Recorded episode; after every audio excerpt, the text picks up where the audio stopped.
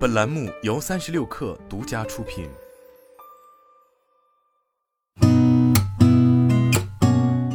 八点一刻，听互联网圈的新鲜事儿。今天是二零二二年十月二十号，星期四，早上好，我是金盛。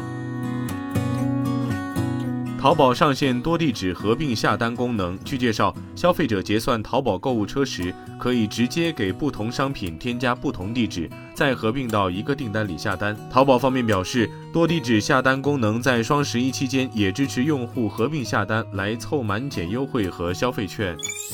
菜鸟宣布开通欧洲取暖物流专线，提供覆盖海陆空的多式联运物流解决方案，包括头程运输、国际清关、海外仓储及末端配送等，兼顾国际货运及跨境电商物流。据介绍，海运方面，菜鸟为取暖设备相关客户开通电暖气运输绿色通道，中国到欧洲海运线路每周保留限量特惠仓位。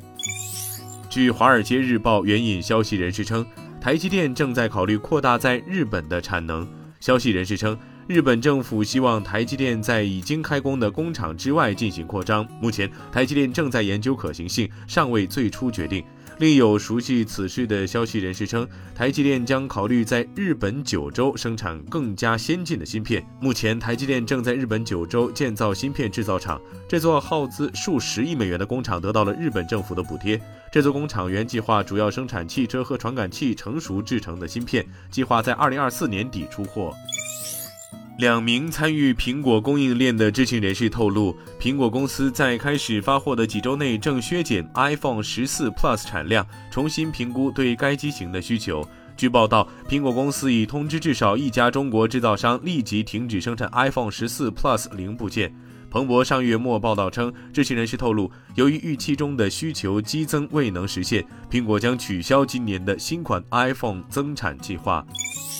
诺基亚将在加拿大首都渥太华地区投资3.4亿加元，打造可持续的研发中心，以助加拿大向 5G 无线技术过渡。诺基亚将对位于渥太华地区卡纳塔的一个园区进行改造，以推动其在加拿大的无线技术研发。新研发中心注重的领域将包括 5G、网络安全、人工智能和机器学习，以及云计算软件、数字身份管理、关键联网设备等。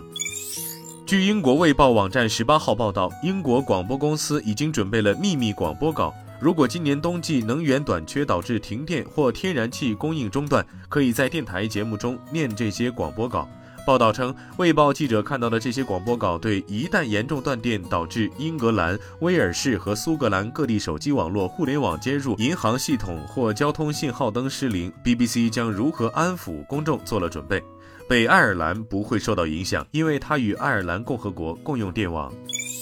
根据苹果日本官网信息，在发售新一代 iPad 之后，苹果将 iPad mini 起售价由此前的7.28万日元提高到7.88万日元。iPad Air 从八点四八万日元提高至九点二八万日元。今年七月，苹果便已经将日本地区销售的 iPhone 系列和 iPad 系列在内的多种产品进行了一轮提价。本轮调整后，iPad Mini 的起售价比发售时高出百分之三十二，iPad Air 比发售时高出百分之二十四。